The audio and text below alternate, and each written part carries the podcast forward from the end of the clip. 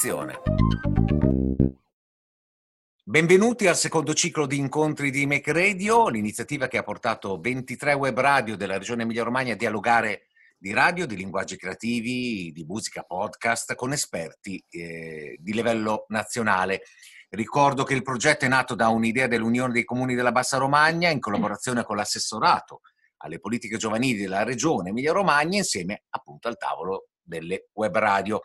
Questo è il quinto incontro, oggi parleremo di radiodramma come strumento di coinvolgimento e di partecipazione giovanile, fino ad arrivare a questo aspetto magico che hanno le parole, che hanno i suoni, che hanno le musiche, proprio grazie al nostro ospite che è Rodolfo Sacchettini. Ciao Rodolfo, come stai? Tutto bene, benissimo. Quando si parla di radiodrammi sto bene. allora, faccio brevissimamente. Allora, Rodolfo fa tantissime cose, scrive libri, si occupa di letteratura del Novecento, di teatro contemporaneo, eh, di radio, radiodocumentario, è tra i fondatori di Altre Velocità, eh, ma anche uno dei maggiori esperti italiani di radiodramma, che è il nostro argomento di oggi. Ma io lascerei subito la parola a Agnese Doria di Altre Velocità per iniziare questo incontro e eh, parlarci di questo progetto con i ragazzi di Occhio alla Radio e iniziare appunto la nostra chiacchierata. Grazie Gianni, eh, con Rodolfo abbiamo pensato di impostare questo incontro provando a partire proprio da un racconto delle, delle pratiche e di due esperienze in particolare che sono, molto, sono state molto diverse e sono appunto Occhio alla radio e Occhio al radiodramma e eh, partendo dal racconto di queste pratiche provare a intrecciare in qualche modo le due grandi identità di altre velocità che sono appunto gran, un'identità più di stampo giornalistico critico e l'altra invece più eh, squisitamente educativa. Ma provo a mettere in fila molto brevemente alcuni elementi. Nell'autunno del 2019 è stata realizzata la prima edizione di Occhio alla radio eh, è stata creata una vera e propria redazione con dei ragazzi di età varia, dai 13 ai 19 anni, e eh, aveva come momento centrale la visione di uno spettacolo a teatro. Quindi i ragazzi andavano a teatro alla sera nei teatri della città metropolitana e poi si incontravano in Sala Borsa, che per chi non la conoscesse è un cuore pulsante, un avamposto per i giovani e i giovanissimi nel cuore della città, appunto in sala borsa, per iniziare a discutere attorno a quello che si era visto collettivamente. Quindi c'è un momento di, dis- di discussione collettiva, ov- ovviamente curata da altre velocità, e poi c'era la possibilità di realizzare interviste e diverse forme di racconto che prendevano e hanno preso una forma appunto audio, una piccola striscia radiofonica di 10 minuti circa. Eh, nell'autunno successivo, quindi nell'autunno del 2020, questa esperienza non era più replicabile, semplicemente per il fatto che i teatri erano chiusi. E quindi insieme a Rodolfo abbiamo iniziato a pensare che cosa potessimo proporre per questa nuova annualità del progetto e ci è venuto in mente che potevamo pensare a una sorta di palinsesto, di radiodrammi e, e quindi a creare sempre un gruppo redazionale, sempre in presenza, ma che inizialmente fosse un gruppo di ascolto e che quindi avesse la possibilità di un ascolto collettivo e di un radiodramma. Ovviamente eh, il perché abbiamo scelto il radiodramma lo dirà molto meglio di me eh, Rodolfo, diciamo che io dirò solo che appunto il radiodramma ci offriva un po' l'occasione per confron- continuare a confrontarci con una forma artistica, con un'opera radiofonica e teatrale al, al tempo stesso. Eh, qui oggi con noi ci sono alcuni ragazzi che hanno partecipato sia a occhio alla radio, quindi il primo anno nel 2019, e sia ad occhio al radiodramma, quindi in questo autunno. Io chiederei quindi a eh, Vincenzo, ovviamente già con la telecamera accesa è molto sul pezzo, poi eh, tutti gli altri ragazzi che ci sono, se c'è Sofia, Miriam, Lori, Bernardo, Viola e Agata, se potete accendere la telecamera perché in questo momento diciamo che è il io ce l'ho accesa, io ci sono. Benissimo. Io non... Io ci sono, ci siamo. Grandi, grandi. Allora, eh, se volete iniziare, soprattutto chi ha partecipato a Occhio alla radio, iniziamo in ordine cronologico e se volete raccontare molto semplicemente la, la vostra esperienza con questo, con questo progetto. Eh, parto io se posso. Eh, no, volevo semplicemente dire che eh, a me beh, questo progetto mi ha interessato particolarmente anche perché sono, parla comunque riguarda due campi che sono dei campi che alla fine per persone della nostra età non sono spesso molto accessibili perché alla fine a parte gite con la scuola non capita spesso alle persone della nostra età di beh, andare a teatro, ma anche di ascoltare la radio negli ultimi tempi. E quindi, visto che erano dei campi che piuttosto erano inesplorati per me, sia quello del, dei podcast e della radio, sia il mondo del teatro e degli spettacoli, è stato molto interessante per me riuscire anche a capirci un po' di più di questi argomenti così. E, ehm, e poi è stato anche molto bello avere accesso a un, uno studio di registrazione molto professionale e avere la possibilità di fare un podcast e gestirlo praticamente, avere moltissima libertà anche di espressione e decidere come volevamo costruirlo noi, insomma. Ed è stato anche bello dall'altra parte vedere gli spettacoli e la cosa divertente è che erano spettacoli sempre molto diversi l'uno dall'altro e che si trovavano anche in posti, in, in posti, molto diversi. Quindi è stato divertente anche andare, magari qualche volta mi ricordo di essere andata anche fuori da Bologna, in teatri che non avrei avuto lo, l'occasione di andare in, altri, in, altre occasioni, sicuramente direi. E... In gita è una, una grande avventura. Sì, assolutamente. Ci siamo anche persi mentre andavamo qualche volta, ma alla fine siamo riusciti ad arrivare a destinazione, sì. Quindi sì, no, poi è stato anche molto divertente riuscire a vedere un po' dietro le quinte degli spettacoli mi è piaciuto più in particolare anche il prima dello spettacolo, più in particolare. Quindi ehm, magari quando ci infilavamo in queste salette sconosciute dei teatri e parlavamo dello spettacolo specifico che stavamo per andare a vedere per informarci prima di vedere in modo da avere un'occasione da spettatore un po' più interessante, insomma. E niente, così. Grande, grazie Agata. C'è qualcun altro che vuole dire qualcosa? Vince, Lori. Io riconnettendomi poi anche a Agata, il fatto dello studio del, di registrazione che secondo me non tutti conoscono, nel senso che non è scontato sapere che dentro la sala borsa c'è uno studio di registrazione anche attrezzato molto bene. Per esempio io non lo sapevo, quindi è stata una nuova scoperta. Tra l'altro credo che quello studio sia accessibile a... Non, forse non in questo momento, però di solito è accessibile a chi ci vuole andare ed è stato molto interessante questo. Per il resto, secondo me, Agatha ha detto più o meno tutto, nel senso che ha fatto una descrizione molto accurata. Lori, tu però hai fatto sia occhio alla radio e sia occhio al mm-hmm. radiodramma. Eh, sì. Non so, quale allora, esperienza ti è piaciuta di più? Allora, occhio alla radio perché ovviamente ci si poteva muovere, comunque potevi andare nei teatri, eccetera sono due esperienze molto diverse sia nel genere sia nel, nel, modo in cui sono state eseguite, perché in una comunque, o meglio, in occhio, in occhio alla radio potevi andare nei teatri, appunto, eh, vedere se c'era occasione parlare con gli attori, eccetera, mentre in occhio al radiodramma è stato forse un po' più complicato dal punto di vista dell'attenzione comunque, perché noi ascoltavamo eravamo tutti in questa sala e ascoltavamo. Quindi è possibile che magari l'attenzione si perdesse per 5 minuti e poi ritornasse, però in ogni caso è stato molto divertente anche quello e molto, come posso dirlo, istruttivo, molto... E sono, erano appunto diversi anche dal punto di vista del luogo, perché ci siamo trovati in occhio alla radio, prima eravamo in sala borsa, mentre in occhio al radiodramma eravamo nel, nell'ufficio di, di altre velocità, che è un ufficio molto bello, devo dire, mi è piaciuto tantissimo. e, e basta. Grande, quell'ufficio ha visto tante feste in altre epoche, eh, direi memorabili. Eh, vince, non so, vince Sofia, Viola, Miriam, se c'è qualcun altro che vuole dire qualcosa. Eh, penso che abbiano più o meno spiegato benissimo tutto quello che, che c'è da dire.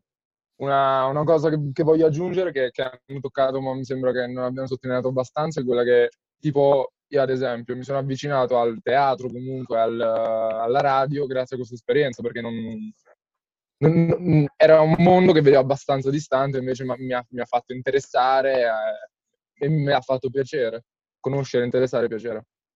Questo volevo dire. Grande. Poi Vincenzo ha anche partecipato a una uh, redazione e anche altri di loro su, addirittura sulla danza, diciamo che aveva come fuoco di interesse spettacoli di danza, quindi Vincenzo si è proprio lanciato. Ci sono altre testimonianze, c'è Bernardo, poi c'è Viola. Io volevo aggiungere una Grazie, cosa, Viola. volevo dire che è stata una bella esperienza anche perché mi ha permesso di conoscere nuove persone al di fuori delle persone che conoscevo nella mia quotidianità, diciamo a scuola così, quindi comunque facendo questa nuova esperienza eh, ho conosciuto nuove persone e soprattutto appunto nuove realtà che prima vedevo molto distanti perché magari non se ne parla abbastanza oppure soprattutto tra ragazzi non eh, si frequentano questi luoghi eh, quotidianamente, quindi attraverso questo laboratorio siamo riusciti a eh, entrare in luoghi e conoscere eh, anche registi, attori che ci hanno aperto diciamo, gli occhi a delle realtà a noi sconosciute precedentemente. Grande, grazie, grazie mille. C'è qualcun altro che vuole dire, aggiungere un pezzo di, di racconto rispetto a questa esperienza? Bernardo, hai voglia di dire qualcosa? Magari ti faccio delle domande io, provo. Beh, sì, magari sì. Cioè, non lo so, io ho soltanto, ho soltanto partecipato a Occhio, ma che è stato molto più restrittivo rispetto a Occhio alla radio. Cioè, rispetto a quello che ho appena sentito raccontare dagli altri ragazzi, certo, però eh, ci vuoi dire, tu hai avuto, mi sembra che nell'esperienza di Occhio al radiodramma hai avuto dei radiodrammi che ti sono piaciuti di più di altri. Sì, ad esempio mi è piaciuto molto quello di Quattro Moschettieri in America e meno quelli, ad esempio, di l'ultimo che abbiamo sentito, quello di Marmocchio, si chiamava così. Uh-huh. Ok, ma eh, e... i, quattro, i Quattro Moschettieri perché ti è piaciuto così tanto? No, perché secondo me rispecchiava anche molto un'idea che ti dà un film.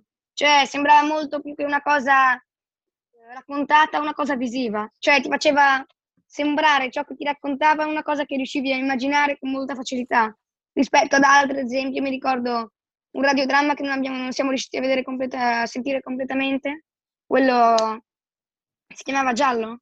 Sì. Quello eh, con i bambini piccoli, che non, è, non mi è sembrato molto chiaro, eh, probabilmente anche eh, per le numerose eh, sbalzi di suono che mettevano i bambini eh, durante la registrazione.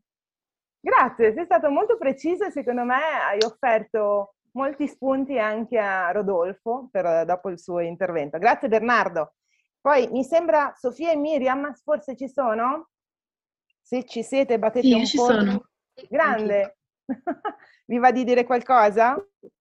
Ehm, no, niente, io sono molto d'accordo con quello che ha detto Agata eh, perché cioè, ha, detto praticamente tutto, insomma è stata una bellissima esperienza e sicuramente appunto ci ha aperto um, lo sguardo verso delle, degli ambienti che noi non conoscevamo e che appunto adesso soprattutto tra le persone della nostra età non, non c'è tanta possibilità di conoscere.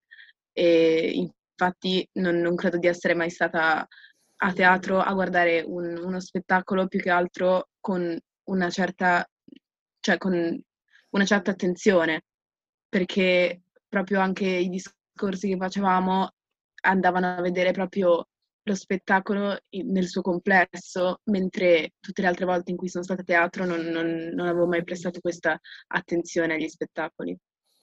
Grazie, molto prezioso Miriam quello che hai detto, grazie veramente. E Sofia, tu vuoi aggiungere qualcosa liberamente o come un, sa- un falco sanguinario? Ti faccio una domanda io. Beh, ehm, No, io intanto mi sono trovata bene sia quest'anno sia l'anno scorso. No, comunque come diceva Lorenzo delle differenze tra occhio alla radio e occhio al radiodramma. Ecco, sicuramente quando si parla di queste differenze si parla di differenze tra eh, teatro e radiodramma. No, volevo aggiungere solamente che secondo me, beh, certo il teatro è il teatro e cioè, ci sono delle differenze sicuramente evidenti. Per esempio il radiodramma si concentra di più su, sull'aspetto sonoro, che è presente anche nel teatro, per esempio l'attore, con la voce, come sa comunicare. Però nel radiodramma, e questo l'abbiamo anche notato nelle puntate, eh, per esempio valorizza l'aspetto sonoro anche al di fuori della voce dell'attore. Quindi l'abbiamo visto in radiodrammi, in alcuni, e sì, alcuni suoni quindi volti a comunicare qualcosa di preciso allo spettatore. Mi ha fatto molto piacere sentire queste, questi racconti, queste parole di Bernardo, eh, Vincenzo e Sofia, alcune eh, ho avuto anche modo di conoscerli personalmente ormai nell'era pre-pandemia, insomma, nel, quando c'era occhio alla radio, non occhio al radiodramma. E, ehm, beh, per esempio, mi piaceva molto questa cosa che tanti di voi usa, usa, quando parlavano di radiodrammi, di radio, di radiodrammi, accanto mettevano sempre la parola attenzione, no? C'era l'attenzione ad ascoltare, attenzione. Ecco, eh, secondo me eh, veramente la parola ascolto e la parola attenzione sono come due parole sorelle, stanno insieme. Eh? E proprio l'altro giorno eh, stavo, sto preparando una cosa sulla Divina Commedia eh, e ho trovato questo verso, canto 9 dell'inferno, gli eretici, è tutto buio, eh, e, e, e, si dice, eh, attento, si fermò come uomo che ascolta. Mi sembra che anche lì sia un'immagine bellissima, cioè quando si vuole dire una persona che è attenta, come si, come si raffigura? Dice come un uomo che ascolta, perché quando una persona ascolta eh, ha una sua, mh, un modo di stare, anche il corpo sta in una maniera, ha una sua espressione no? particolare e quindi l'ascolto eh, il, il, gesto dell'ascoltare ha veramente sempre a che fare con, con l'attenzione e questo mi sembrava, come dire, molto bello come introduzione da, da, da parte vostra, eh, perché la radio ha bisogno dell'attenzione. Eh, eh, la radio è fatta da chi la fa, ma anche da chi l'ascolta. E, e, e qui c'è un patto di fiducia, di fiducia tra invisibili perché noi adesso su Zoom parliamo e ognuno di noi prima di parlare può introdurre il proprio discorso dicendo scusate adesso mi sentite? Perché magari gracchia il microfono, salta la connessione, però possiamo anche dire ragazzi mi vedete o sono congelato, ibernato nella mia espressione precedente. Cioè c'è una percezione di, di doppia, no? Ma nella radio solo ascoltiamo eh, e di là non sappiamo chi c'è non sappiamo, quindi c'è un patto, eh, una, una, fiducia tra, tra, tra invisibili. E, ehm, e, il radiodramma che c'entra? Il radiodramma è, è un po' come potremmo dire un, un pezzettino della radio. Eh. Quando hanno inventato la radio, eh, ormai in Italia, eh, cento anni fa, quando iniziarono le trasmissioni, eh, si, si domandarono, bene, abbiamo inventato la radio, possiamo dire qualunque cosa a tutti, più o meno, eh, e anche a persone che stanno a chilometri, centinaia di chilometri di distanza, eh, ma che cosa, che cosa gli diciamo? Che cosa possiamo dire? Possiamo usare la radio non solo per comunicare informazioni, trasmettere musica, ma possiamo usare la radio anche per inventare delle storie posso raccontare una storia alla radio in una maniera eh, nuova, eh? non raccontarla come la posso raccontare eh, a voce a un amico in un bar o, o, scrivendola su un giornale. No, no, in una maniera proprio tipica della radio, per la radio. Così che nasce la radio, nasce il radiodramma. E infatti all'inizio non si chiama radiodramma, all'inizio si chiama ogni paese del mondo inventa un nome sono nomi bellissimi, c'è chi lo chiama poesia dello spazio, eh, altri lo chiamano teatro dell'etere, eh, un altro teatro invisibile. Eh, in Francia e anche in Italia per un po' si chiama il, il teatro per ciechi. Teatro per ciechi, no? Eh, che cos'è il radiogramma? È come un teatro, però non per spettatori che guardano, ma per persone che eh, ascoltano e basta. Certo che è una definizione un po', un po dura, no? Questo teatro per ciechi, perché ti fa pensare che sia come menomato, come se fosse un'arte handicappata, no? o diversamente, diversamente abile. E infatti sarà un termine che dopo una decina d'anni non verrà più utilizzato, no? si utilizzerà il radiodramma proprio per dire non è che e, e, questa arte ha bisogno dell'immagine per, per essere completa. No, questa arte, eh, questa arte per la radio può eh, esistere anche senza l'immagine, perché l'immagine noi la creiamo nella nostra mente, eh, attraverso l'immaginazione. Quindi io costruisco delle storie attraverso suoni, parole, rumori, eh, una composizione eh, drammaturgica che mi, permette, eh, che mi permette di creare delle immagini sonore, immagini eh, mentali. Quindi la sfida del, del radiodramma è questa, eh, raccontare delle storie eh, con questo linguaggio particolare e, e, che a me piace chiamare la arte invisibile. Mi piace chiamarla arte invisibile perché non si vede ma c'è. Mhmm, cioè l'invisibile, eh, eh, quando uno dice questa cosa è invisibile, vuol dire che non la si vede ma c'è. C'è, cioè è una presenza. Allora io come faccio a dare corpo, cioè voce, a un fantasma? Come faccio? Eh? E questa è la grande sfida di tutte le persone nate al, al radiodramma, eh, sia alle origini che a, ma in tutti questi cento anni di storia. Eh, come riuscire a dare voce all'in, all'invisibile e come eh, creare il patto anche di fiducia tra invisibili, cioè tra chi la radio la fa e chi la radio o l'ascolta. Ci sono delle storie, delle storie che raccontano tutto questo perché lo mettono, lo mettono a tema.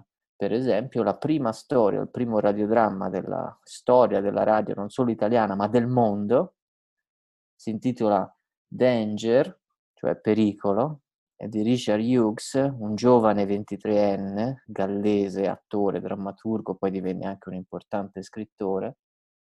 Gli dissero alla BBC, scrivagli qualcosa uh, per la radio, per la BBC. Deve essere però una cosa tipicamente radiofonica, una cosa nuova, eh, tutta la storia deve essere fatta tramite le parole, i suoni e i rumori, eh, perché alla radio non si vede nulla. Esattamente all'opposto del cinema, dove tutto si vede e niente si sente, perché era il 1924 e il cinema era muto. La prima storia, il primo radiodramma della storia inizia così, con un'avvertenza. Eh, questo radiodramma eh, lo potete, eh, vi consigliamo di ascoltarlo ad occhi chiusi, perché così eh, è più facile ascoltare. Seconda avvertenza, tenete lontano dalla radio i bambini, perché questo radiodramma farà paura.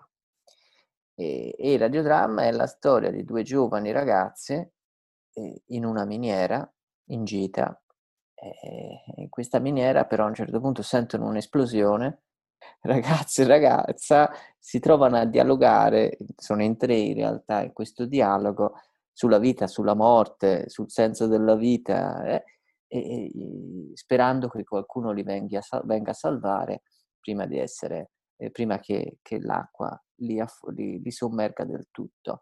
E noi ascoltiamo questa storia che dura 20 minuti eh, in diretta e siamo lì a bocca aperta e impauriti. È curioso, no? Questo è una tipica strategia, quella del radiodramma e spesso della radio, raccontare storie di paura oppure creare forti emozioni, perché dobbiamo avere delle emozioni chiare, facilmente trasmissibili, che ci garantiscono che dall'altra parte eh, l'attenzione, quella di cui si diceva all'inizio, sia sempre e molto, molto alta.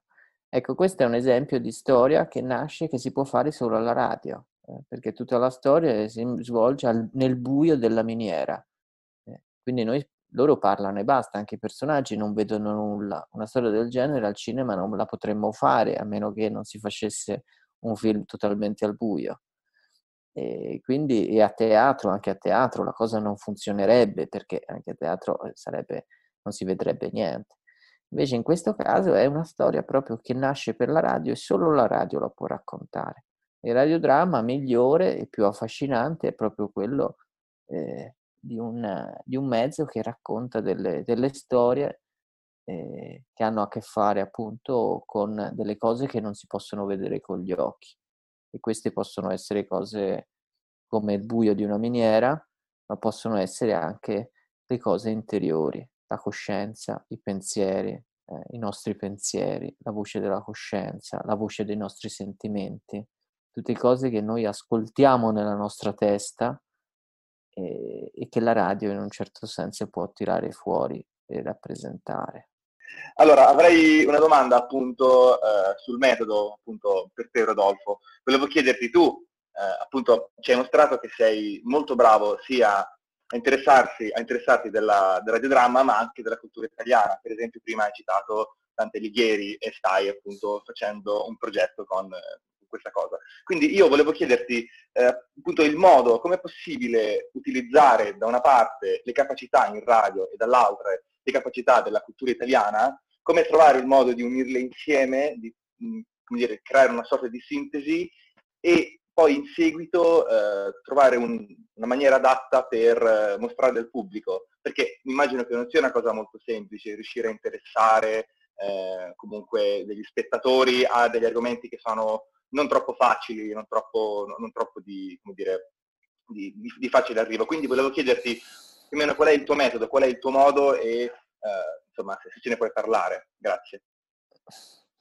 Ma guarda, grazie Leonardo per la domanda. Eh, questa è la sfida non, non, mia, ma di tanti, insomma, no? Cioè, ehm, guarda, la radio, secondo me, la radio oh, dall'inizio, eh, ma adesso in maniera incredibile, bisogna intenderla eh, davvero come, come, un luogo di incontro, eh, un luogo di incontro eh, sia tra chi la fa, sia tra chi la fa e chi l'ascolta. Cioè, eh, la radio ha inventato il concetto di rete, come oggi noi utilizziamo, la rete tra le persone, eccetera, molto, molto, molto prima del web.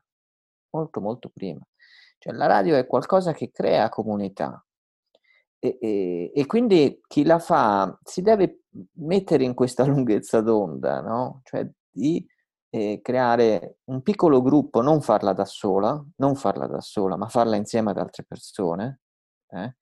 creare un piccolo gruppo, creare contenuti che possano innanzitutto interessare eh, eh, chi, chi li fa, ma subito individuare un tu, un tu, un ascoltatore, no? un tu che deve essere un po' immaginario un po' reale. Eh. Per esempio, una delle cose oggi veramente fondamentali che mh, ha a che fare con la radio più che col radiodramma, no? sono per esempio le interviste, le storie che vengono prese dalla realtà, che uno può raccogliere dalla realtà e poi trasformarle anche in finzione o mescolarle in finzione. Eh, intervistare le persone, parlare con le persone, raccogliere le memorie, eh, creare degli archivi sonori, eh, raccontare la città che si vive, il paese in cui si sta, le, la strada, la strada in cui si sta, o, o, o, o, la rete di persone, eccetera. Fare tutto questo attraverso eh, la radio significa in realtà dare un valore prezioso alle parole, eh, ai rumori, al paesaggio che abbiamo intorno a noi, che è anche un paesaggio sonoro, non è solo un paesaggio visivo, e dare molta importanza alle voci. Questa è una cosa che a volte diamo per scontato, come se la voce fosse un mezzo mm, così portatore di messaggi e basta. No, la voce è un medium, nel senso che noi siamo la nostra voce, ognuno ha la propria voce e, e, e tutti noi in realtà lo sappiamo bene. Pensate a quanto usiamo le note vocali in quest'ultimo periodo. Quanto è prezioso dire una cosa a una persona con una nota vocale e, e, e, cosa dire invece con un messaggio scritto.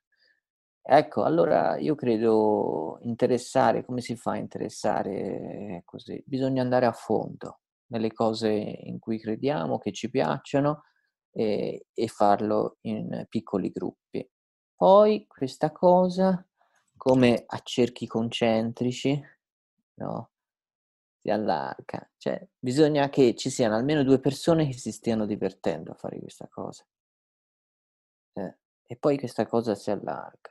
L'errore, secondo me, fondamentale da fare è mh, mhmm, fare una cosa, come dire, credendo che agli altri piaccia, ma senza esserne convinti neanche eh, noi stessi. Farlo solo immaginando che questa cosa possa piacere ad altri, ma che a noi neanche a noi ci piace. Questo è proprio, per il mio modesto parere, la cosa sbagliata. E, mm, sono Riccardo di Web Radio Giardino e avevo una domanda eh, un, po', un, po', tecnica. Ecco.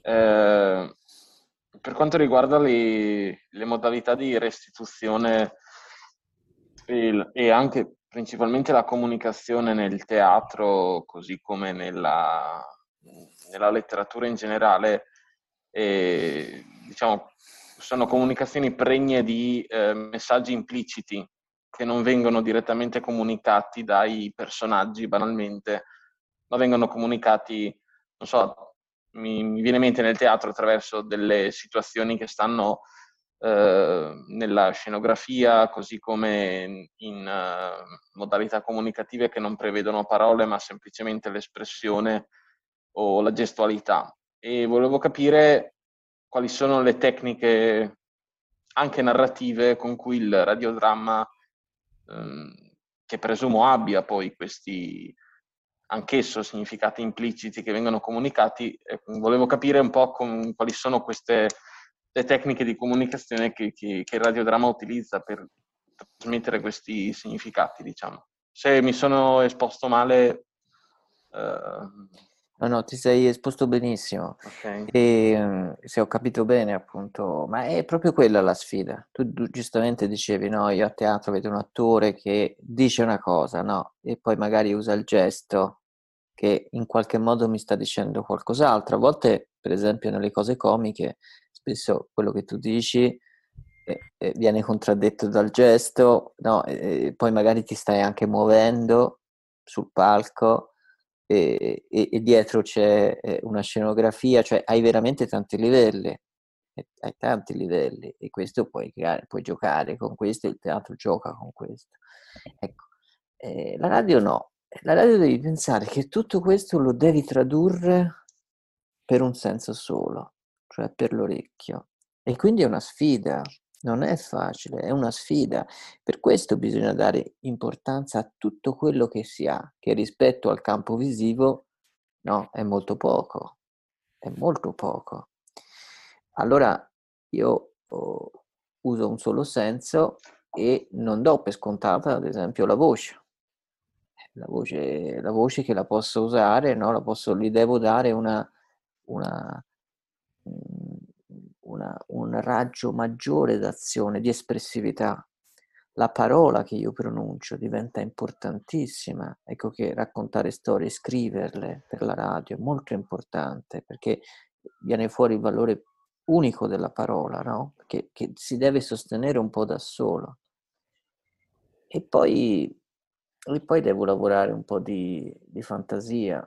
La cosa interessante, questo che si dice, è che comunque quando si lavora con un senso solo, in questo caso l'udito, è, è più facile che si creino quelle che in retorica si chiamano sinestesie. Cioè cosa vuol dire? No? Il fatto che due cose perce- percepite con sensi diversi eh, le posso trovare eh, insieme, no? uniti. E quindi io parlo solo eh, con la voce, ma questa voce mi fa, mi fa vedere una cosa, oppure me la fa toccare. Cioè, se io per esempio parlo vicino al microfono, adesso è una cosa che va molto di moda, il microfono che lo metto talmente tanto vicino alla bocca che si sente la saliva. No, sente proprio il sospiro, la saliva, le cose. Questo è tatto. Se uno lo sa usare, è come se fosse tatto. Capite? Come toccare questa cosa. E allora è divertente la radio e il linguaggio creativo proprio perché eh, io ho questa sfida, ricreare il mondo, lo devo ricreare per l'orecchio. E per questo quando uno fa radio, i radiodrammi o la radio in generale, ma in modo creativo, ora i podcast, perché oggi si parla di radiodrammi, ma in realtà è, è un termine oggi probabilmente da rivedere in qualche modo, no? perché non è più solo radio, è podcast, audio, audio fiction, insomma, ci sono tante, tante altre parole che potremmo utilizzare riscrivere appunto il mondo per l'orecchio. Tutto questo è, e ogni volta è come se fosse la prima, eh, perché ognuno lo fa, come dire, per riscrivere, come se lo riscrivesse lui. Questa è la cosa affascinante, divertente, anche giocosa, no? Che... Salve, sì, no, io stavo pensando proprio alle ultime cose dette da, da Rodolfo e, e, e una riguarda per esempio il fatto che quando si fa uno spettacolo di teatro e poi si decide di cioè, io per esempio penso, penso al, al nostro lavoro, insomma, se faccio uno spettacolo di teatro e poi ho bisogno di fare qualcosa che approfondisca il discorso per creare molte più immagini, ovviamente faccio la radio. Cioè la limitazione, diciamo la presunta limitazione del mezzo, eliminando le immagini di per sé, permette in realtà agli ascoltatori di creare le proprie immagini. Quindi la radio produce tante più immagini rispetto al teatro o rispetto al cinema. Quindi è una macchina immaginifica che non solo è sinestetica, giustamente come dice, come dice Rodolfo, ma una macchina che può produrre di più.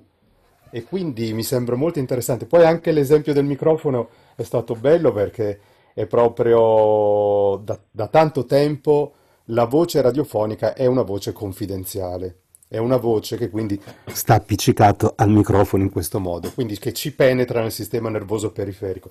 È anche una voce molto noiosa talvolta perché è uguale per tutti, quindi ci sono le radio generaliste che hanno deciso che quella deve essere la voce confidenziale, che corrisponde anche alla posizione del microfono per i cantanti e le cantanti, perché da decenni il microfono sta praticamente introiettato nella trachea, cioè il microfono non è davanti. Quando noi guardiamo Frank Sinatra registrato in studio che, eh, che canta durante una sessione di registrazione, il microfono sta anche a una certa distanza. Billie Holiday, Nina Simone, e invece adesso abbiamo questi microfoni che praticamente ci sbattono contro. Infatti da questo punto di vista secondo me, dal punto di vista proprio dell'invenzione in relazione anche al paesaggio sonoro che ha menzionato Rodolfo, una delle radio più innovative in questo momento in circolazione è Radio Maria. Pausa. Radio Maria funziona così, ci si collega con la parrocchia di Don Pippo Erba per la messa delle 11, Don Pippo è in ritardo perché di solito Don Pippo è in ritardo, ma il microfono parte, parte la diretta, Don Pippo arriva dopo, non so, 12 minuti, sono passati 12 minuti psichedelici dove sono sentiti passetti, brusì delle vecchie, delle comari, eh, gente che si rubava i giornalini, famiglia cristiana, qualcuno che sta fornicando in sacrestia. Insomma, succede di tutto in quei 12 minuti. Quindi Radio Maria da questo punto di vista è una delle radio più sperimentali in circolazione perché ha introiettato a sua volta questo, questo, grande lavoro sul paesaggio sonoro, su Murray Schaeffer. Quindi io consiglierei prima di tutto di ascoltare Radio Maria, dopodiché eh, registrare Radio Maria e su queste registrazioni, soprattutto di alcuni degli eroi di Radio Maria, costruire dei radiodrammi innovativi perché soltanto le pause questi, di, di, di, questi sermoni sono, sono, eccezionali. E poi, vedi che non sto facendo nessuna domanda, ma sto, sto replicando a caldo a quello che ci ha detto Rodolfo. E poi ho, mi, era venuto in mente questo, a proposito di cecità, c'è un, un, un, premio per il radiodramma in Germania che si chiama, tradotto, il premio del, del radiodramma per i ciechi di guerra quindi questo è un premio straordinario che è nato nel dopoguerra ovviamente per coloro che erano rimasti ciechi durante il conflitto e di conseguenza la radio a quel punto era diventato il mezzo, il medium fondamentale per fruire tu, del, di, di, tutto questo. Scusate, chiudo e penso che, eh, che sia proprio un peccato che in Italia le radio generaliste, a partire dalla RAI, da tanti anni non produce radiodrammi. Allora, un conto è il radiodramma e un conto è il libro letto da. Allora, il libro letto da va benissimo, è, è un audiolibro, l'audiolibro, tra, tra l'altro gli audiolibri negli ultimi anni sono cresciuti come diffusione del 93%, cioè una roba esplosiva, insomma. Però il fatto che non, so- non si producano radiodrammi fa anche sì che non si conosca la storia del radiodramma.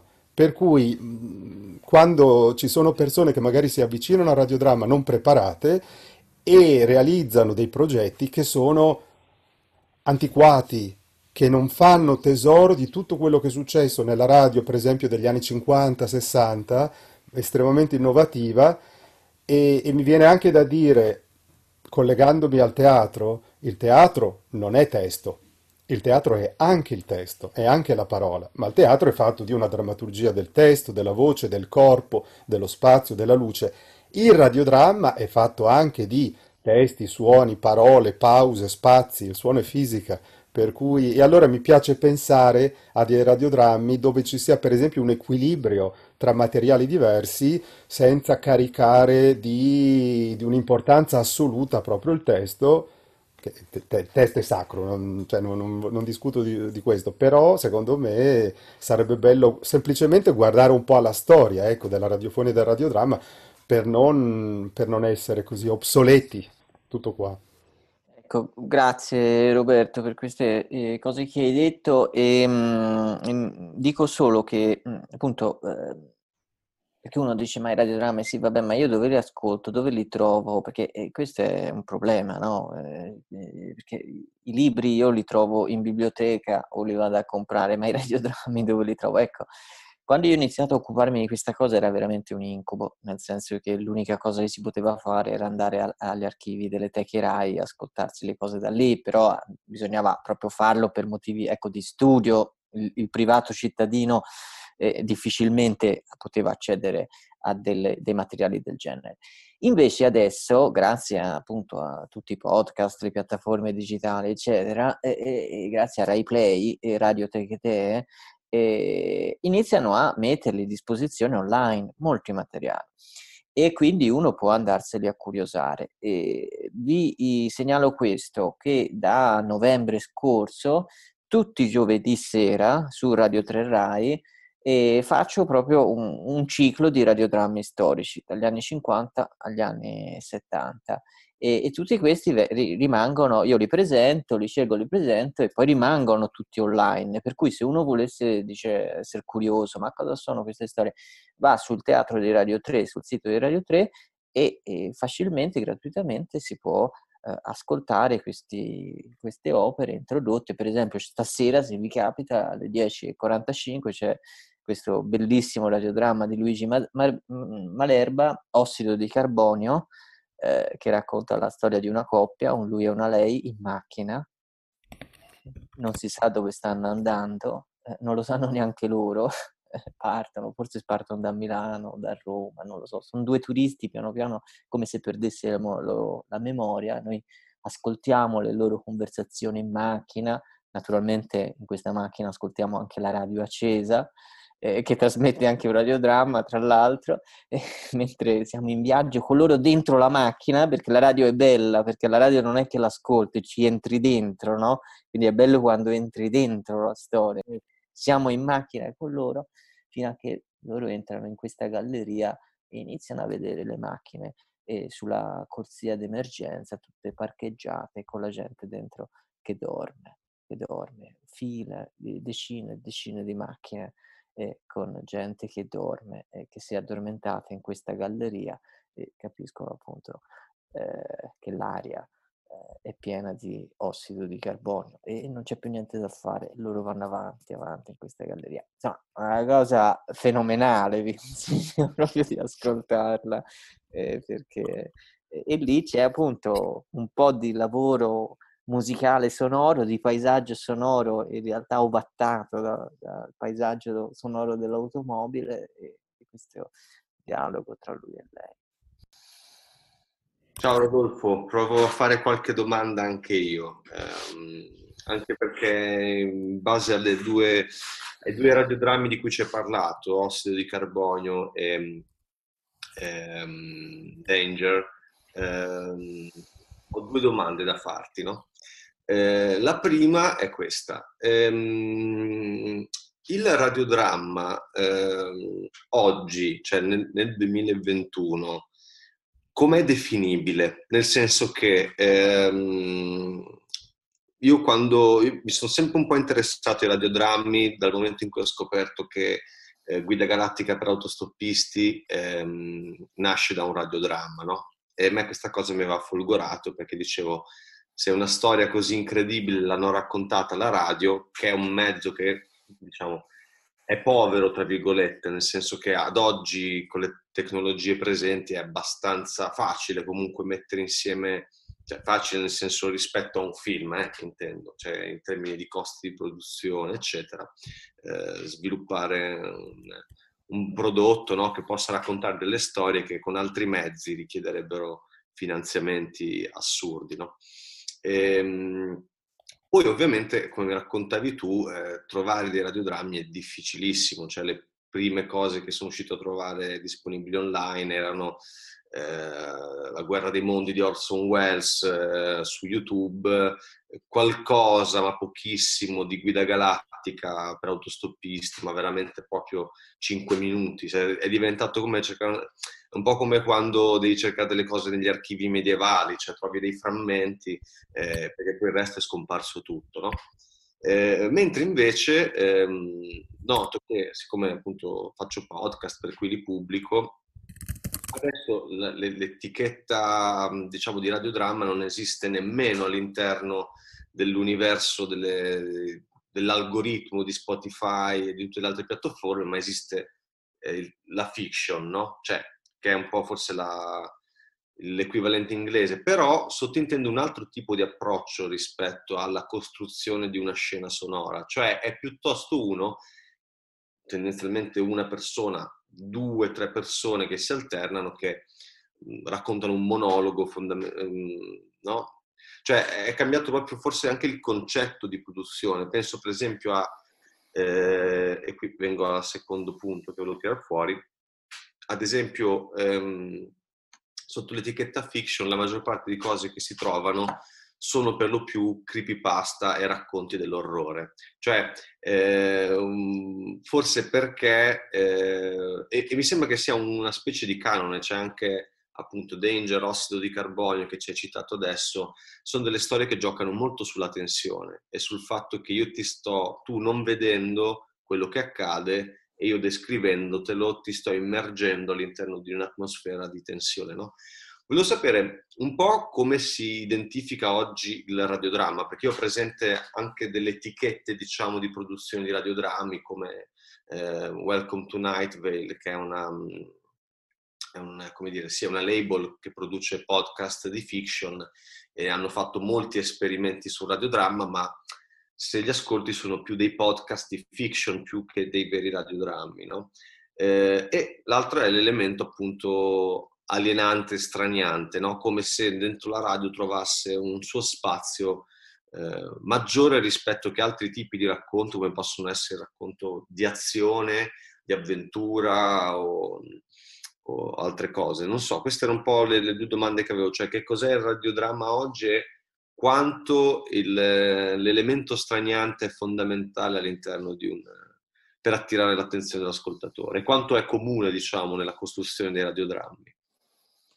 Allora, eh, belle domande, non so risponderti, nel senso che sono in, in cerca da- di risposta, perché sono domande ampie, no? È vero, cioè, pro- oggi, oggi per esempio è un periodo straordinario per il podcast, ci sono delle cose bellissime in giro, veramente fatte molto bene, veramente molto interessanti, ovviamente c'è di tutto, però, e, e hanno sempre però come ascendenza eh, eh, il documentario al massimo poi, come dire, si, si, si, trasforma il documentario scritto magari come fosse una finzione, eh?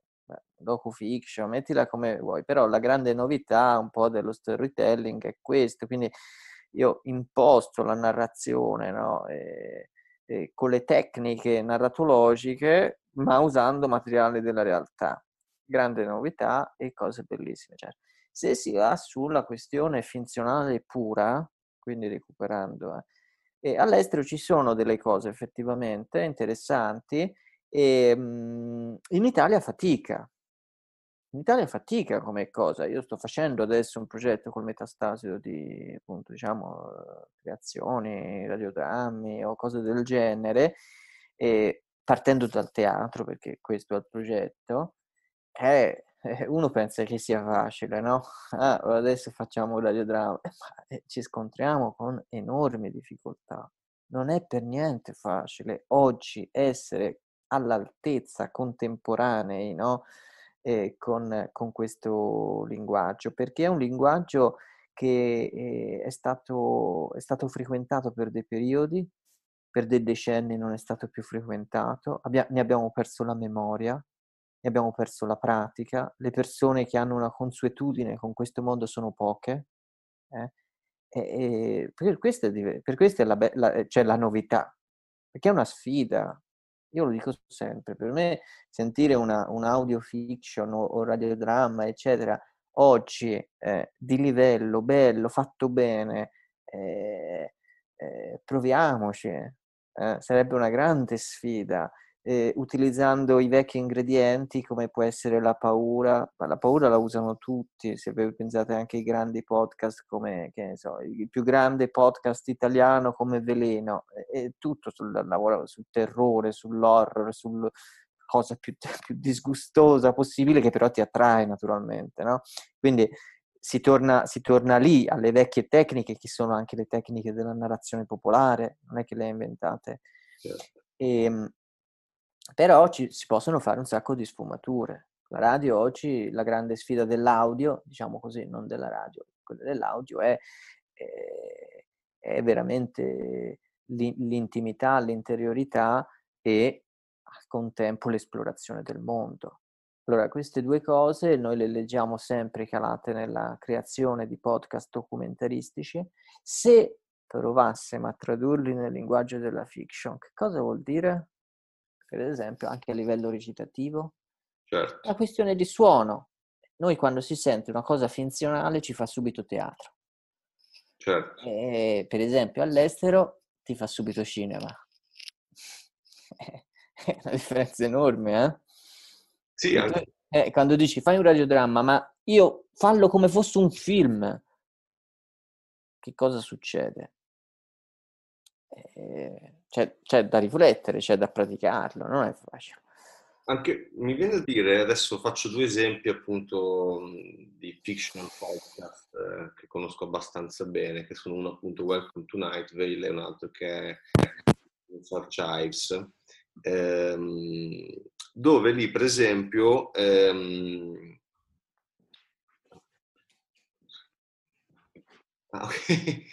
eh, No, dove la... Mm, cioè, è una domanda un po' complessa, però cerco di, di spiegarla. No? Cioè noi veniamo da una dieta narrativa, narratologica, più narrativa, eh, di carattere prettamente visivo. Cioè nel senso noi la finzione siamo abituati a vederla in tv, su uno schermo, però c'è uno spazio, una cornice, come dire, semiotica molto chiara. Cioè apro Netflix e mi guardo la serie, no? E io ho quel, come dire, quella diciamo tara, quella impostazione di fruizione di una storia, no? Cioè, ehm, oppure il cinema, no? Ehm, quindi, che ha anche un certo, diciamo, come dire, eh, forma di, di realismo, cioè nel senso, io capisco una cosa perché la vedo, no? Questo è il quando si passa al radiodramma, io ho notato spesso che eh, molte produzioni recenti hanno bisogno di giustificare la forma radiodramma. Cioè, ehm, io posso raccontarti una storia, ok, che tu ascolti in radio soltanto se quella storia in un qualche modo passa attraverso un mezzo audio. Cioè, questa è una costante che ho trovato in tantissime produzioni recenti. Welcome to Nightville è la finta radio di un paese dove si, con, si trovano tutti i complotti del mondo. I Magnus Archives sono gli archivi eh, audio di, questa, di, questo ricercatore del paranormale. Eh, non, per non parlare delle quantità di radio zombie che si trovano su Spotify, se scrivi zombie ti appaiono 18 radio post-apocalittiche. E eh, mi sembra che ci, la questione sia proprio quella del, mm, come dire, quando metti il piede in acqua per sentire se è fredda, no? Cioè eh, non sei ancora sicuro di poterti buttare a fare quello che fa il cinema, quindi hai bisogno di giustificare tutte le tue storie all'interno di un ambiente audio. Voglio sapere un po' se avevi riscontrato tu anche, anche tu questa tendenza. E, nel, sì, è come, ma lì secondo me qui c'è proprio una questione beh, molto interessante, ma intrinseca al linguaggio dell'audio, che è come se dovesse, come se fosse sempre all'inizio, no? Che dovesse comunque eh, eh, essere, cerca la sua forma. C'era un li- bellissimo libro di Rudolf Arnheim della- degli anni 30, si intitola La radio cerca la sua forma. E cerca, ma non la trova, non la trova, nel senso continuerà a cercarla. E sembra anche oggi, no? Questa dover circoscrivere il campo. È questo, no? Io uso la radio, il suo specifico qual è? Qual è lo specifico dell'audio nella storia? Qual è l'invenzione che mi giustifica questo medium? Questa domanda che è la tipica domanda che si fanno all'origine tutti i mezzi di comunicazione di massa quando nascono. La radio continua a, a, a persistere, eh, almeno per questo tipo di creazione. Chiaro, se io faccio giornale radio non è che mi pongo questo problema, no, perché ormai siamo abituati a quel tipo di... Invece per la creazione sì, ce lo dobbiamo sempre chiedere e mhmm, forse, forse, è un limite, però ecco, è un limite, ma di questo limite eh, l'audio e la radio fa la sua forma. E, ehm, e, quindi serve anche per salvaguardarlo forse, no? serve anche per eh, eh mantenergli una, una sua...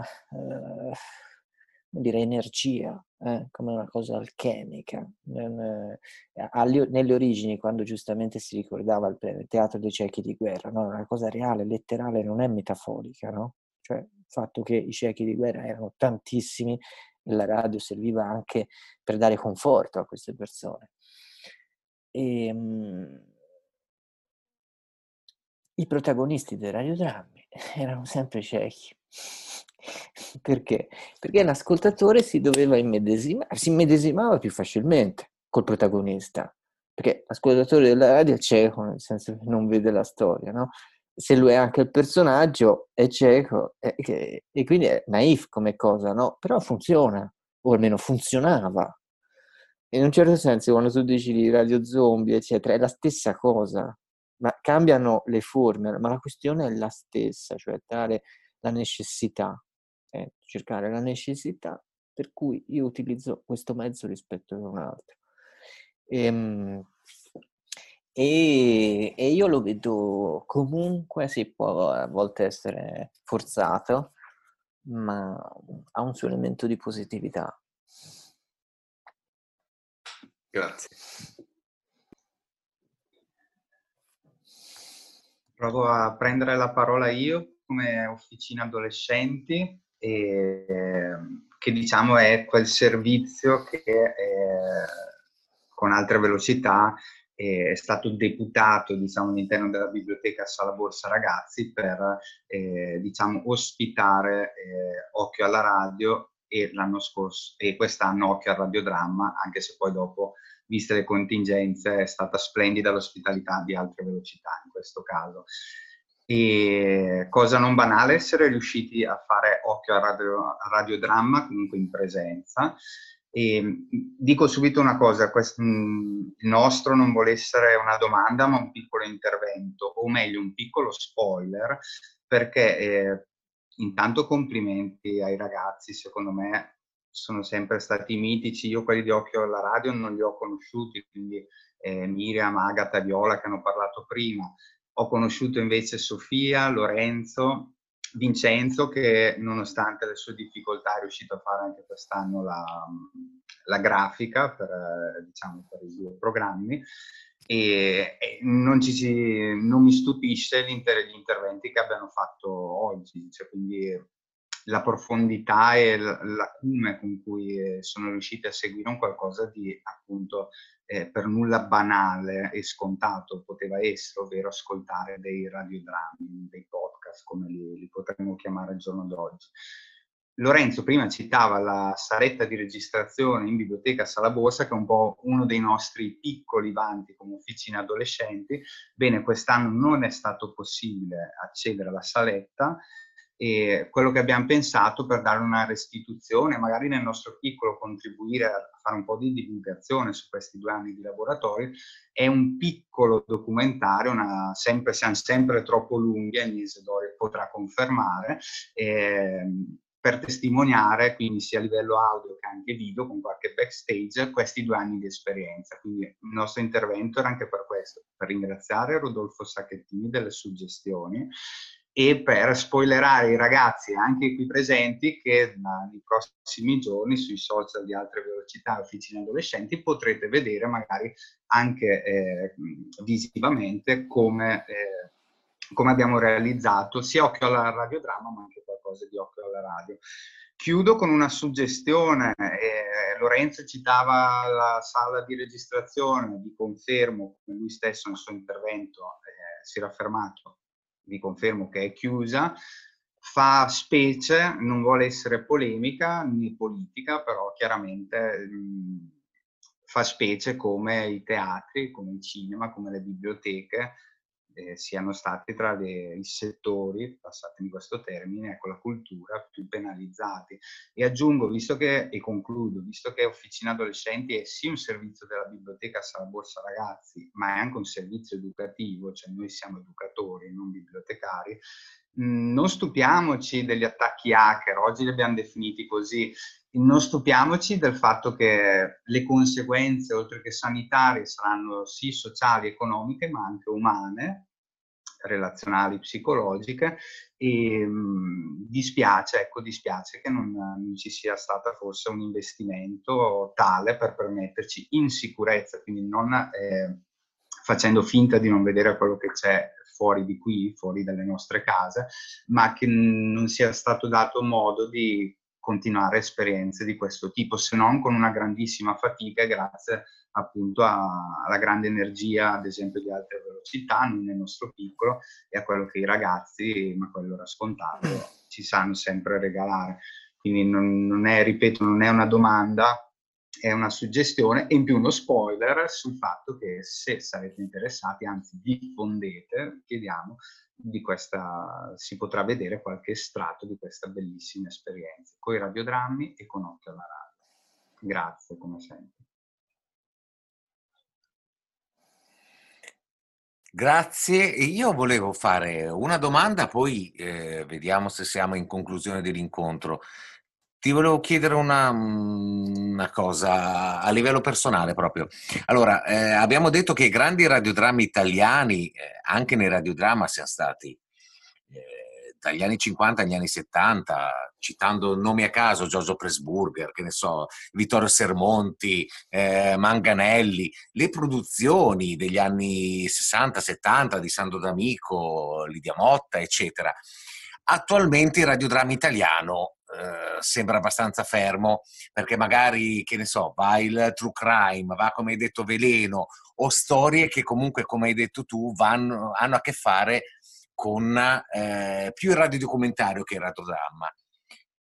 Per ritornare a raccontare fiction in una maniera del radiodramma, tu pensi che forse bisogna prendere ispirazione da quegli anni lì, eh, attualizzarli alla vita di tutti i giorni, a quello che viviamo e declinarli un po', cioè usare la nostra creatività per declinarli, prendere ispirazioni da quelli. C'è una possibilità quindi che il radiodramma attualmente in Italia, perché io mi ricordo attualmente magari per il radiodramma eh, innovativo forse siamo fermi a Capedrago eh, che ne so, Razione K, eh, ma parliamo dei primi anni 2005-2006, eh, la fabbrica dei polli. Siamo fermi forse in quegli anni lì di radiodrammi che produceva sempre Radio Rai 3.